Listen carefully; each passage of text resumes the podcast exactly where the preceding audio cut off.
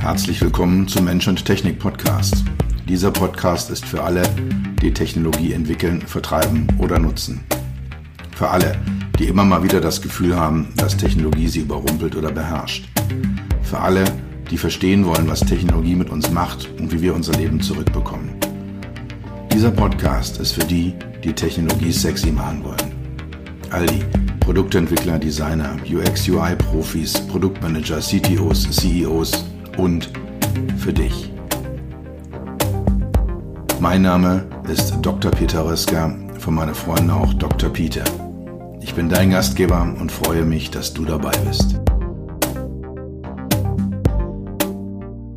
Dieses ist die Episode zum Thema CES 2021. Es äh, war eine Menge Stoff. Ich habe äh, diese Folgen wieder halbiert. Es gibt also heute 30 Minuten und nächste Woche dann die zweite Folge mit nochmal 30 Minuten Informationen zu dem, was in der CES 2021 der digitalen los war. Zu Beginn dieser Podcast-Folge möchte ich dir ein intimes Geständnis machen. Ich liebe Las Vegas. Viva Las Vegas. Las Vegas besteht aus einer Unmenge an virtuellen Welten. Las Vegas ist komplett irreal, komplett übertrieben, unglaublich vital und äh, in vielen Punkten genau das Gegenteil, wie die USA sonst gerne sind. Las Vegas ist ein, eine Stadt voller dritter Orte, so wie Christian Mikuna sie definiert hat, als äh, Orte, die weder zu Hause noch Büro sind, sondern andere Orte, an denen wir sind, an denen wir sein können und an denen auch die Imagination sehr, sehr hoch ist, die Illusion sehr, sehr hoch ist.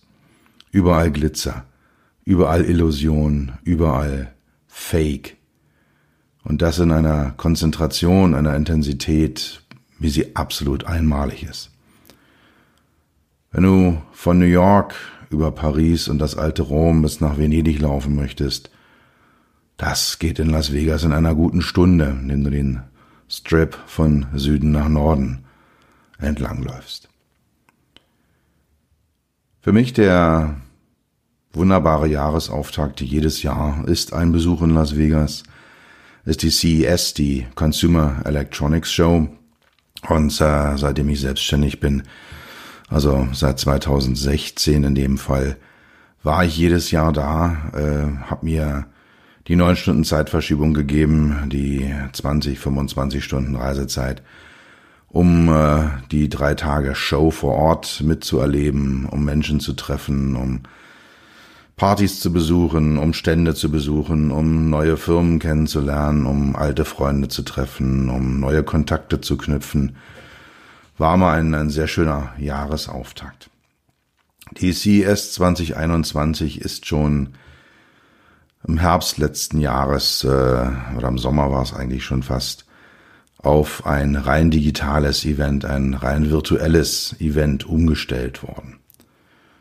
Und äh, was ich gemacht habe, ist äh, mir die ganzen Keynotes reinzutun, also die Automotive HMI relevanten Keynotes mir anzuhören, ähm, einige Stände der, der großen Aussteller, einer der virtuellen Stände der großen Aussteller abzusurfen, mir anzuschauen. Und Daraus habe ich dann diesen Podcast äh, destilliert mit den Dingen, die mir aufgefallen sind, die ich äh, bemerkenswert fand, mit den Themen, von denen ich denke, dass äh, ich sie mit dir teilen kann.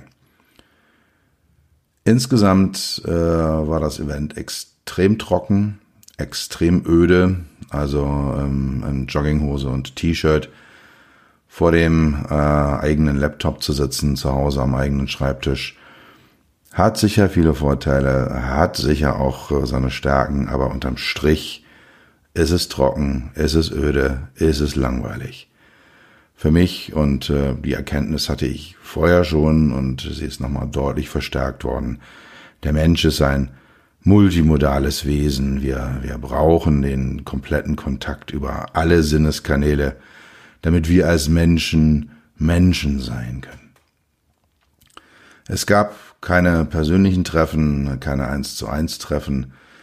Es gab auch keinen Zufall. Es passiert mir sehr, sehr oft, dass ich in der CES über die Gänge laufe und dann treffe ich jemanden, den ich vor einem Jahr, zwei, anderthalb, drei das letzte Mal getroffen habe und äh, dann reden wir miteinander und dann daten wir uns gegenseitig ab und dann schauen wir, was, was eventuell auch an Business, an Möglichkeiten vorhanden sind, ist.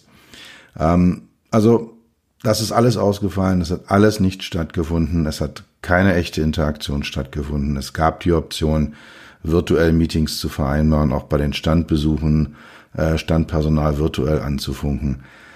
Äh, darauf habe ich verzichtet. Äh, es ist nicht das Echte. Die CS Keynotes, die ich gesehen habe, waren sehr oft reine Werbevideos, exzellent vorproduziert, sehr glitzernd, sehr glänzend, es gab aber auch einige sehr, sehr gute Vorträge mit äh, spannenden Gedanken, spannenden Sichtweisen und äh, einige Diskussionen, virtuelle Podiumsdiskussionen, auf denen auch das eine oder andere Spannende angesprochen wurde und äh, einige spannende Statements gefällt wurden. Die digitalen Stände waren teilweise recht gut gemacht. Ähm, da waren dann Videos, äh, da war Werbematerial, da konnte man noch das ein oder andere sich runterladen. Also war manchmal recht gut gemacht. Teilweise waren diese Stände völlig leer. Ähm, es gab einen äh, äh, italienisch-amerikanischen Autohersteller, bei dem dann die öde Message kam, dass ich den falschen Browser nutzen würde und dass ich bitte mit den und den Browsern nochmal auf ihren Stand surfen sollte. Da habe ich dann darauf verzichtet, äh, also wenn man auch nicht mal in der Lage ist, einen, einen großen Mainstream-Browser mit, mit Informationen zu befüttern, dann habe ich da einfach keinen Bock drauf. Worum wird's gehen in dieser Podcast-Folge, in dieser Episode? Ich habe mal vier Oberthemen herausgearbeitet, äh, die ich wahrgenommen habe, äh, bei denen ich denke, das ist das, was spannend ist. Da sind, sind spannende Aussagen gekommen. Das erste, Mobilität. Ganz allgemein, ähm, wie sieht es eigentlich aus mit urbaner Mobilität, mit äh, Mobilitätsapplikationen, äh, mit den Themen ähm, Case, äh, wie sieht's da eigentlich aus? Das zweite, zukünftige User Experience im Auto. Sehr, sehr spannende Angelegenheit. Äh, meiner, meiner ehemaligen Arbeitgeber, der auch auf der CES immer nicht auf dem Hauptgelände sitzt, sondern äh, etwas außerhalb. Äh, der hat äh, wenige Tage vor der offiziellen CES äh, seine Präsentation gemacht, sein knapp 45-minütiges äh, Online-Event gefeiert. Dort ging es sehr, sehr stark um das Thema Experience. Ähm, da werde ich ein paar Sachen zusammenfassen dann das Thema Automotive HMIs, ein eher kleinerer Bereich. Und äh, zum Schluss werde ich den, äh, das Thema künstliche Intelligenz ventilieren, auch aus Automotive-Sicht, ähm, aber äh, auch aus allgemeiner Sicht. Und äh, was ich sehr, sehr spannend fand, war ganz zum Schluss eine Diskussion zwischen einem äh, AI-Professor aus äh, Israel und einem Redakteur der New York Times, wo es auch sehr stark um äh, Perspektiven, um ethische Themen, aber auch um Applikationen zum Thema Intelligenz ging.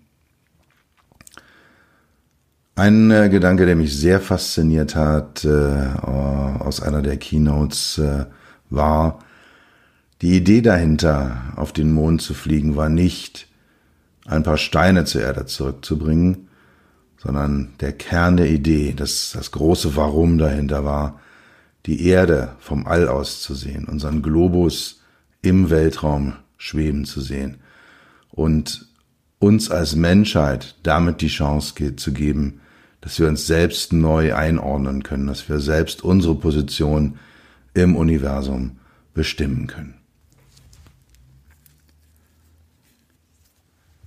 Thema Mobilität. Die Vor-Corona-Trends werden bestehen bleiben. Sie werden sich etwas modifizieren. Das äh, Case-Mantra der Automobilindustrie, also Case steht für Connected, Automated, Shared und Electric, also datentechnisch angebunden, automatisiertes Fahren, geteilte Fahrzeuge, geteilte Mobilitätsformen und Elektromobilität. Diese vier Trends werden bestehen bleiben, sich teilweise beschleunigen und teilweise etwas verlangsamen. Fakt ist, äh, und das wird einen erheblichen Einfluss auf die Mobilität der Zukunft haben, nur ungefähr 20 Prozent aller Arbeitnehmer mit Bürojobs werden nach Corona vollständig in die Büros zurückkehren. Das heißt, im Umkehrschluss 80 Prozent werden es nicht tun, sondern ganz oder mit höherer Wahrscheinlichkeit teilweise von zu Hause aus arbeiten, aus dem Homeoffice. Und das wird natürlich erheblich äh, die Mobilität beeinflussen. Zum Thema Connected, C von Case, Connected Mobilität. Die Kommunikation zwischen Fahrzeug und Infrastruktur wird völlig neue Use Cases und völlig neue Services erlauben. Wir werden einen intensiven Datenaustausch zwischen Fahrzeug und Ampeln, Verkehrsschildern, anderen Verkehrsteilnehmern, ähm, auf fahrbaren Rändern, neu aufgebauten Baustellen ähm, haben. Und äh, da wird es neue Use Cases geben, die wir uns heute noch gar nicht so richtig vorstellen können. Bin mir aber sicher, dass die, die Kreativität äh, der Menschen, der Entwickler, der Marketingleute, der User Experience äh, Menschen dort zu Services führen, die, die wirklich gut, wirklich nützlich und äh, auch sehr, sehr innovativ sein werden. Kleiner Punkt, den ich da habe, ist, äh, wir benötigen, um das dann zu machen, einen einheitlichen Standard der Kommunikation.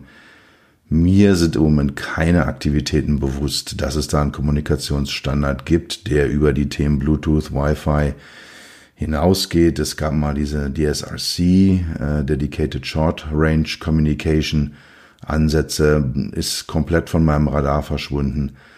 Da sehe ich eine gewisse technische Hürde, äh, auch eine gewisse ähm, organisatorische Hürde. Man muss sich auf einen Standard einigen, idealerweise weltweit, so dass die Fahrzeuge dann halt eben in allen Infrastrukturen entsprechend kommunizieren können. Die technischen Möglichkeiten für Connected Cars, für Autos, die die Datenanbindung haben, sind äh, sichtbar, die existieren. Es gibt heute eigentlich keinen Neuwagen mehr, kein Fahrzeug, was frisch auf den Markt kommt, was nicht irgendeine Form der Daten, des Datenaustausches mit irgendeiner Form von Infrastruktur durchführt. Und äh, wenn es nur die äh, eingebauten SIM-Karten sind oder eine Bluetooth, ein Bluetooth-Anschluss für, für Handy und äh, Internetanschlüsse. Wie gesagt, offen sind ein Stück weit die Use Cases. Ähm, da werden sich spannende Themen ergeben. Da wird sich einiges tun. Da wird vieles passieren, was heute noch gar nicht äh, sichtbar ist. Connected äh, Mobilität äh, wird neue Arten von Aktivitäten in Städten erlauben. Es wird neue Arten des äh, Reisens, gerade in urbanen Räumen geben. Urbane Räume deswegen, weil dort die Infrastruktur einfach dichter aufeinander steht, weil sie leichter dann äh, auch zu beherrschen und zu beackern ist, als wenn ich auf dem flachen Land bin. Äh, es wird auch dann andere Formen des sozialen Austausches geben. Es wird ähm, ja auch andere Formen des, des Parkens, ähm, des, des äh, Loswerden und Bekommens von Fahrzeugen geben. Also da sind einige Szenarien, die sich schon abzeichnen, aber auch dort gehe ich davon aus, dass eine Menge passieren wird, was wir uns heute noch nicht vorstellen können. Dazu eine kleine Fußnote. Ungefähr 20 Prozent aller Staus werden von Fahrzeugen erzeugt, deren Fahrer gerade einen Parkplatz suchen. Und das ist ein so ein Thema, wo man mit Connected Cars, man mit einer Connected Infrastructure, wo man mit so einer kompletten Dateninfrastruktur zum Beispiel eben offene Parkplätze identifizieren kann, reservieren kann, dass ich dann gezielt diesen Parkplatz ansteuere und eben keinen Stau mehr dadurch produziere, dass ich da irgendwie in Schrittgeschwindigkeit an irgendwelchen Kolonnen von geparkten Autos vorbeifahre und verzweifelt versuche, meine Karre einfach nur loszuwerden. Autos sind in Zukunft, und das ist trivial, äh, Knoten im digitalen Netzwerk. Ja, sie sind Teile des Internet of Things, das Internet der Dinge. Ähm, sie sind es aber nicht nur, sondern sie werden auch Knoten in sozialen Netzwerken sein. Also das gemeinsame Reisen, das gemeinsame Unterwegssein wird sehr, sehr stark äh, von den Fahrzeugen der Zukunft gesteuert sein aber eben auch Themen wie, wo ist mein Auto, wo, besteht, äh, wo steht es, ähm, ich kann über mein Auto und mit meinem Auto, in, in meinem Auto, äh, in sozialen Netzwerken kommunizieren. Zweites Thema A, autonomes Fahren. Der Fokus der Entwicklungen und Innovationen liegt im Moment auf urbanen Verkehren das war eine Aussage, die so gekommen ist im Rahmen der äh, CES Keynotes. Da kann ich zum Teil mitgehen. Ja, urbane Verkehre sind da sehr, sehr spannend und sind sehr, sehr stark im Fokus. Aber auch Verkehre auf Autobahnen. Das auch deswegen, weil dort halt eben die Use Cases sehr, sehr offensichtlich sind, wenn ich dort äh, hochautomatisiert oder automatisiert fahren kann. Ähm, und äh, dort ist einfach das Verkehrsgeschehen deutlich einfacher. In den urbanen Räumen habe ich sehr, sehr komplexes Verkehrsgeschehen, was äh, die Schwierigkeit einfach erhöht. Aber ich habe halt eben auch dort wieder sehr, sehr dedizierte Use Cases für eine steigende Automatisierung und auch äh, sehr, sehr starke Benefits, äh, die jetzt nicht nur das Fahrzeug und das Fahren alleine angehen, sondern den gesamten urbanen Raum und alle Menschen, und alle Verkehrsteilnehmer, die sich dort bewegen. Sehr spannend fand ich äh, in dem Kontext Automatisierung eine Keynote eines großen Baumaschinenherstellers, die sehr, sehr viel Fahrzeuge für Minen, für so offene äh, Tagebauminen herstellen, also von LKWs über Bagger bis äh, so Fahrzeuge, die Wasser verspritzen und ähm, die dort sehr, sehr äh, progressiv denken. Und äh, diese Verkehre dort in den Minen sind schon weitgehend autonom. Die haben vollautonome Fahrzeuge, da fahren diese riesigen Trucks, die sind so groß wie, wie Mietshäuser. Und ähm, äh, die fahren dort, äh, also diese Trucks vollautonom. Äh, und dann gibt es andere Verkehrsteilnehmer, die teilautonom fahren und äh, welche, die äh, manuell äh, sich in diesem Verkehrssystem dort äh, bewegen. Themen, die für den Straßenverkehr diskutiert werden, sind dort längst Realität. Eben vollautonomes Fahren, auch die Remote Control von Fahrzeugen. Da sitzt dann jemand in einem äh, Büroraum am Rande der Mine oder auch am anderen Ende der Welt äh, in einem Cockpit und steuert einen Bagger, der ähm, dann vor Ort da ein Loch buddelt oder irgendwelchen welche welche äh, Erze abbaut und ähm, kann dann dort entsprechend unter optimalen Bedingungen frei von Lärm, Staub, Vibrationen ähm, an, an seinen Job machen. Ähm, der Fahrerwechsel ist auch sehr einfach zu vollführen. Der eine steht auf, der nächste setzt sich hin. Also das äh, findet dort äh, statt. Was auch sehr, sehr spannendes Thema ist, äh, wir hatten äh, gerade die Connected Mobilität, äh, die, die Kommunikation von Daten zwischen äh, Fahrzeugen und Infrastruktur. Auch das findet in diesen Minen bereits statt. Ähm, da können dann die Flotten koordiniert gesteuert werden. Ähm, es gibt halt dann Zentralen, wo man weiß, wo genau jedes einzelne Fahrzeug ist, was es tut in welchem Zustand es ist und so weiter und kann dann entsprechend auch steuernd eingreifen. Es gibt äh, dauerhaften Datenaustausch zwischen den einzelnen Fahrzeugen. Das ist insbesondere dann, wenn man Mischverkehre aus bemannten und unbemannten Fahrzeugen hat, eine sehr entscheidende Thematik. Äh, wenn dann halt eben jemand kommt, also es gab da so, so Fahrzeuge, die gezeigt wurden, die Wasser verspritzen, um, um die Staubbildung äh, zu minimieren. Und die werden von, von Menschen gefahren, auch so Servicefahrzeuge, da sitzt äh, ein Mensch hinterm Steuer und der Datenaustausch zwischen den Fahrzeugen erlaubt auch den autonomen äh, Baggern und, und LKWs sich entsprechend einzustellen und, und auch äh, größere Abstände zu halten und sich dann äh, ja eben auf diesen Mischverkehr entsprechend einzustellen. Entscheidend ist die Koordination zwischen Fahrzeug und Infrastruktur. Je weiter wir in das Thema Automatisierung des Fahrens einsteigen, je mehr wir uns dem Status vollautonom respektive vollautomatisiert nähern, äh, desto wichtiger wird die Koordination zwischen Fahrzeug und Infrastruktur. Es gab ja die Idee, dass Fahrzeuge das völlig autonom, ohne Kommunikation, ohne mm, schnelle Kartendaten, ohne mit dem Vorder-, Hintermann, ohne mit Querverkehr zu sprechen, lösen können. Das ist theoretisch möglich. In der Praxis hat sich herausgestellt, wir brauchen eine intensive Kommunikation zwischen Fahrzeug und Infrastruktur. Es wird eine vermehrte Datenverarbeitung innerhalb des Fahrzeugs geben. Ähm, und äh, auch da, ja, es wird nicht unabhängig von, von Datentransfers nach außen sein, aber es wird halt auch innerhalb der Fahrzeuge größere äh, Datenaustausche geben, die dann mehr Hardware, mehr Software, andere Bussysteme benötigen werden.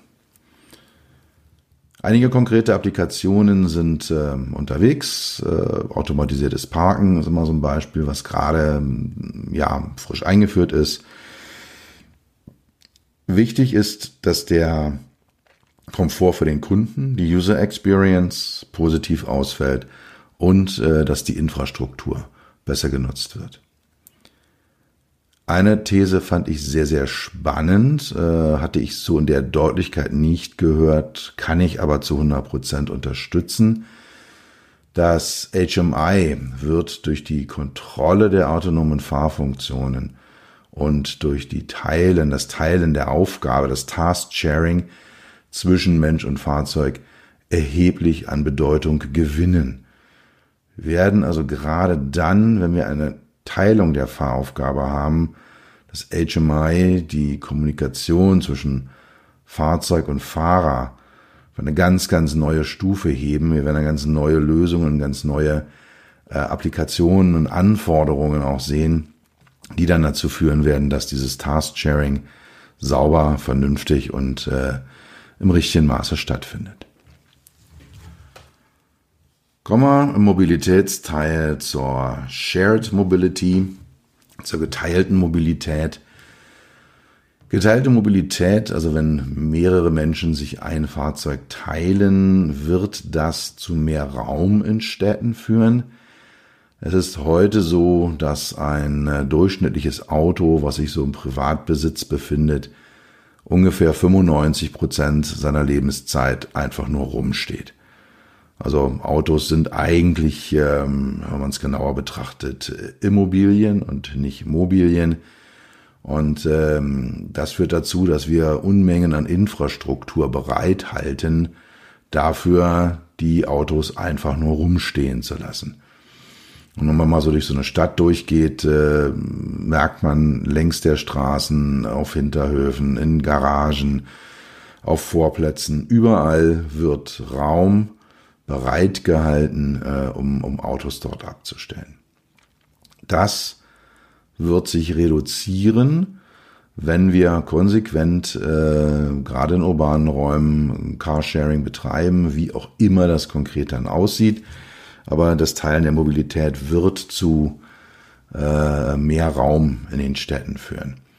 Es wird aber auch zu mehr Verkehr führen wenn ich kein eigenes Fahrzeug mehr direkt vor der Haustür stehen habe, dann werde ich äh, äh, die Fahrzeuge rufen müssen. Und sie werden dann von mir auch zum nächsten Kunden fahren müssen. Das sind alles Fahrten, die heute nicht stattfinden, die aber in Zukunft stattfinden werden und äh, die dann dazu führen, dass wir insgesamt mehr Verkehr haben werden.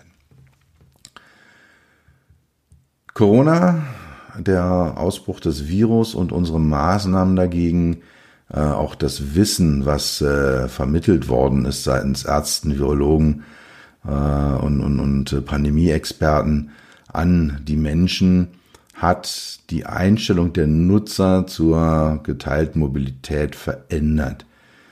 Hygiene ist ein zentraler Punkt für viele Menschen geworden. Also die meisten von uns konnten mit dem Begriff Aerosolübertragung, Schmierinfektion, äh, was auch immer, relativ wenig anfangen. Auch der Unterschied zwischen Viren und Bakterien war vielen nicht klar. Und das hat sich nun definitiv komplett geändert und äh, hat auch zu einem Bewusstseinswandel im Bereich Hygiene, Oberflächenhygiene geführt. Auch diese äh, Handdesinfektionsspritzer, die überall in den Supermärkten und, und überall rumstehen, All das hat dazu geführt, äh, dass Menschen ein neues Bewusstsein haben und das wird sich mit Sicherheit auch auf die Nutzung geteilter Fahrzeuge durchschlagen.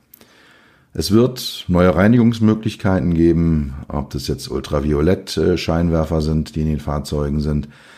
Es wird neue Stoffen, Stoffe und Oberflächen geben, selbstreinigende Stoffe, selbstreinigende Oberflächen. All das wird, äh, ist in der Entwicklung, all das war auch schon vor Corona äh, in den Entwicklungspipelines der Materialhersteller. Und äh, das wird jetzt seinen Weg in die Fahrzeuge finden. Es wird eine bewusste Filterung der Luft in Fahrzeugen stattfinden, die geteilt werden. Und es wird vermehrt zu kontaktloser Mobilität kommen. Das war eine Forderung oder eine Aussage, der kann ich zum Teil zustimmen. Ja, es wird sicher ein kontaktloses äh, Buchen und äh, äh, Steuern der Fahrzeuge geben. Also ich werde mir dann mein, mein, mein Fahrzeug rufen über mein persönliches Smartphone und mit dem kann ich dann entsprechend auch das Fahrzeug vielleicht öffnen und ihm sagen, wo ich hinfahren möchte. Ich kann äh, vielleicht über eine Iris-Erkennung äh, oder über eine Gestensteuerung äh, mich identifizieren gegenüber dem Fahrzeug. Ich kann vielleicht auch das Fahrzeug anhalten mit einer Geste. All das äh, wird sicher kommen. Problem ist, äh, wir werden unsere Popos und unsere Hände immer noch irgendwie im Fahrzeug platzieren und damit ist es dann natürlich nicht 100% kontaktlos, sondern es werden einige Teile der Interaktion mit dem Fahrzeug kontaktlos werden. Mobilität der Zukunft muss nahtlos sein. Es wurde da der Begriff seamless verwendet, äh, wie ich finde, sehr, sehr schöner äh, englischer Begriff. Ähm, ja, am besten übersetzt mit nahtlos. Es muss, muss sauber laufen. Es darf keine extra Aufwände geben für den Wechsel zwischen zum Beispiel Verkehrsmitteln, zwischen Interaktionsstrukturen. Äh, also es muss auf dem Tablet und auf dem PC und auf dem Handy immer möglichst identisch ablaufen, so, so ein Buchungsprozess und so ein Kontrollprozess. Also das sind Themen, die dann äh, dort in der Mobilität äh, der Zukunft ja nahtlos, seamless, ganz sicher, einfach sowieso. Und äh, sie muss auch vertrauensvoll sein. Äh, es ist heute schon so, wenn, wenn ich in ein, ein äh, bemanntes Taxi einsteige, habe ich da mal ein gesundes Misstrauen gegenüber dem Fahrer oder der Fahrerin, der die da vorne drinne sitzt. Und äh, es wird gerade am Anfang äh, relativ schwierig sein, wenn ich da Menschen, äh, die mit der Technologie nicht so vertraut sind, äh, oder auch welche, die vielleicht ganz bewusst auch genau die, die damit sehr, sehr genau vertraut sind. Jedenfalls, wenn Menschen sich äh, in ein, ein Fahrzeug ohne Fahrer setzen und davon durch die Gegend gefahren werden sollen. Das äh, bedarf schon einiges an Vertrauen. Das gleiche gilt auch für Shared Mobility Formen ähm, dass ich da mit fremden Menschen in, in einem relativ engen Raum miteinander bin, haben wir heute im ÖPNV schon, aber ist natürlich in so einem Viermann, äh, Sechsmann äh, rollenden Taxi vielleicht nochmal eine andere Dimension. Zum Schluss ganz kurz äh, das Thema Elektromobilität. Äh, dort ist sehr, sehr stark, äh, sind sehr, sehr stark zwei Punkte äh, diskutiert worden, die die Elektromobilität im Moment noch mit einer gewissen Unsicherheit versehen. Das eine ist äh, die Dauer des Ladevorgangs. Ähm, es äh, sind inzwischen Schnelllademöglichkeiten vorhanden. Es dauert trotzdem immer noch länger, äh, 500 Kilometer in ein Elektrofahrzeug zu füllen, als ich das mit einem, einem Benzin- oder Dieselfahrzeug mache. Also die Dauer des Ladevorgangs äh, ist ein Thema. Und das zweite, die Verfügbarkeit von Lademöglichkeiten. Und das sehe ich im Moment auch als äh, das größte Hindernis an. Ich äh, überlege ernsthaft, ob mein nächstes Auto ein, ein Elektrofahrzeug äh, sein kann. Ich wüsste aber nicht, wo ich dieses Fahrzeug laden kann, wo ich äh, die Möglichkeit habe, da Strom einzufüllen. Äh, selbst auf meinem eigenen persönlichen Parkplatz hinterm Haus äh, wäre es sehr schwierig möglich, eine, eine, eine Wallbox anzubringen. Das führt dazu, was machen wir denn mit dem Fahrer, wenn jetzt der Ladevorgang länger dauert als ein, ein Tankvorgang? Das äh, ja, läuft auf das Shoppen und Futtern hinaus. Also die Leute können dann einkaufen in anliegenden Supermärkten und, und ähm, ja, oder halt eben einfach ein Happen essen gehen, während äh, ihr Fahrzeug einen Kaffee trinken gehen, während ihr Fahrzeug 20 äh, Minuten mit Strom versorgt wird. Großes Thema im Bereich der Elektromobilität, Businessmodelle, Preisgestalten, Gestaltung. Wie machen wir das Ganze? Im Moment äh, ist die Preisgestaltung, auch das Laden, wie bezahle ich das, eher ein Verhinderer der Elektromobilität. Die Stromversorger versuchen sich da krampfhaft einen Teil ihres Kuchens abzuschneiden, indem sie eigene Ladesäulen, eigene Infrastrukturen haben. Auch wenn ich dann äh, außerhalb meines äh, eigentlichen Gebietes unterwegs bin, meines Wohnortes, meines Landes unterwegs bin, wird es schwierig zu laden, weil dann brauche ich eine App und dann brauche ich eine Karte und dann brauche ich einen Zugangscode und also das Ganze ist ähm, ja im Moment noch noch nicht wirklich erfreulich, noch nicht äh, nutzerfreundlich, noch nicht wirklich mit einer positiven User Experience äh, zu versehen. Aber da wird es kommen und äh, es wird dann wahrscheinlich auch so Sachen wie Prepaid-Modelle geben oder Flatrate-Modelle geben, da kann man sich mal so im Handy, im Smartphone, im Mobilkommunikationsbereich umschauen. Da sind so diverse äh, äh, Bezahlmodelle äh, ja, vorgesehen äh, und implementiert. Batteriewartung wird über Battery Cloud Services äh, laufen. So eine Batterie ist ein ähm, vergleichsweise empfindlicher Energiespeicher der ja, bedarf einer gewissen Kühlung, äh, er bedarf eines gewissen Nutzungsszenarios, ähm, eines gewissen Lademanagements, um eine lange Lebensdauer zu haben. Ähm, da wird es dann entsprechende Cloud-Services geben, auch über künstliche Intelligenz getrieben, ähm, so dass man gesagt bekommt, hey, sieh mal bitte zu, dass du ähm, heute noch irgendwie wenigstens eine Stunde an irgendeine Wallbox rankommst, um dein Auto wieder aufzuladen. Das wird deine äh, die die Lebensdauer deiner Batterie erheblich äh, verbessern. Weitere Modelle, Modelle, ähm, ein weiteres Modell, was stark diskutiert worden ist, äh, was auch in Ansätzen schon sichtbar ist, ist das Thema Mobility on Demand. Also Mobilität, die ich mir für bestimmte Zeiträume kaufe. Es kann jetzt sein, dass ich mir ein Fahrzeug für drei Jahre lease. Das ist eher so ein Standardmodell. Es gibt inzwischen auch Modelle, dass man sich ein Fahrzeug für drei Monate liest, weil man weiß, ich brauche das jetzt einfach in den nächsten Wochen ein bisschen häufiger. Ähm, das kann man aber halt dann eben auch äh, von Minuten über äh, Stunden, tageweise, wochenweise sich bestimmte Mobilität mit einem bestimmten Businessmodell zulegen. Es gibt äh, drei Themenkomplexe. Der Referent äh, hat das Buckets genannt, also Eimer äh, drei Themenkomplexe, die die Mobilität der Zukunft beeinflussen werden. Das eine ist äh, die Gesetzgebung. Wo gelten welche Regelungen? Ähm, er hat als Beispiel angeführt, wie werden Zugriffe auf Kameras geregelt. Es ist natürlich sehr schön, wenn ich mein Fahrzeug äh, irgendwo abgeparkt habe und ich kann äh, dann über die Außenkameras, auch die Innenkameras im Fahrzeug, die ja eigentlich ganz andere Zwecke verfolgen, einfach eine Überwachung meines Autos vornehmen können. Dann sagen, hey, ich gucke jetzt mal, wer läuft denn da rum oder sitzt da vielleicht jemand drin, der da nicht drin sitzen sollte. Schönes Szenario wäre nach aktuellem Rechtsstand, äh, zum Beispiel in Deutschland, vergleichsweise schwierig umzusetzen. Zweite Thema, ähm, was, was ähm, große Beachtung, was einen gewissen Fokus bedarf, ist das Thema Konnektivität und zwar unter dem Aspekt auch wieder Businessmodelle. Wer zahlt denn eigentlich die Konnektivität? Und vor allem für mich auch sehr viel zentraler, wem gehören denn eigentlich die Daten, die da erhoben werden?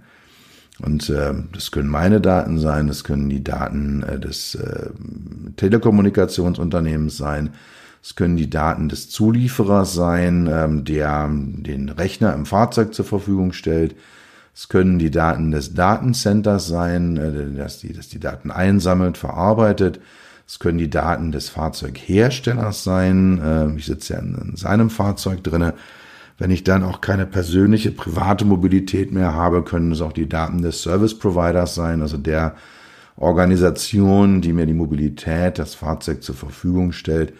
Also das ist gänzlich unklar.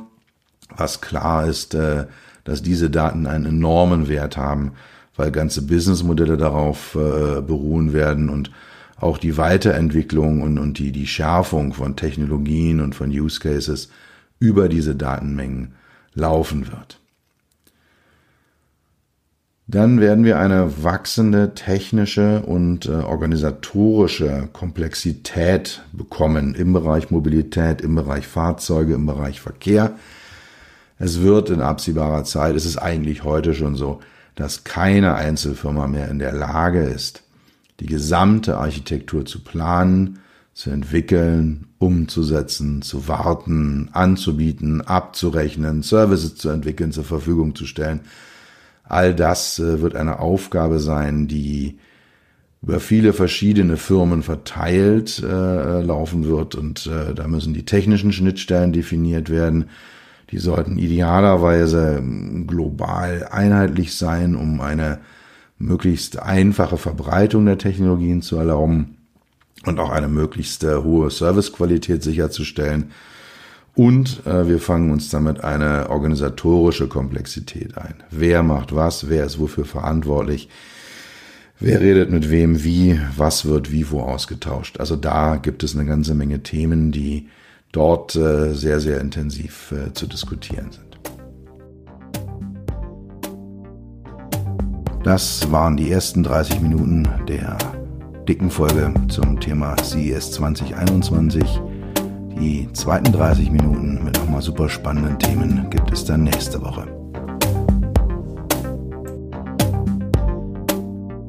Das war's für heute. Ich bedanke mich dafür, dass du Zeit mit mir verbracht hast. Du hast etwas für dich getan, was dir keiner mehr nehmen kann. Für einen weiteren Austausch findest du mich auf LinkedIn und auf meinen Webseiten www.peter-rösker.com, Rösker mit OE und SS oder unter www.beyond-hmi.de. Bis zum nächsten Mal, pass auf dich auf und bleib gesund.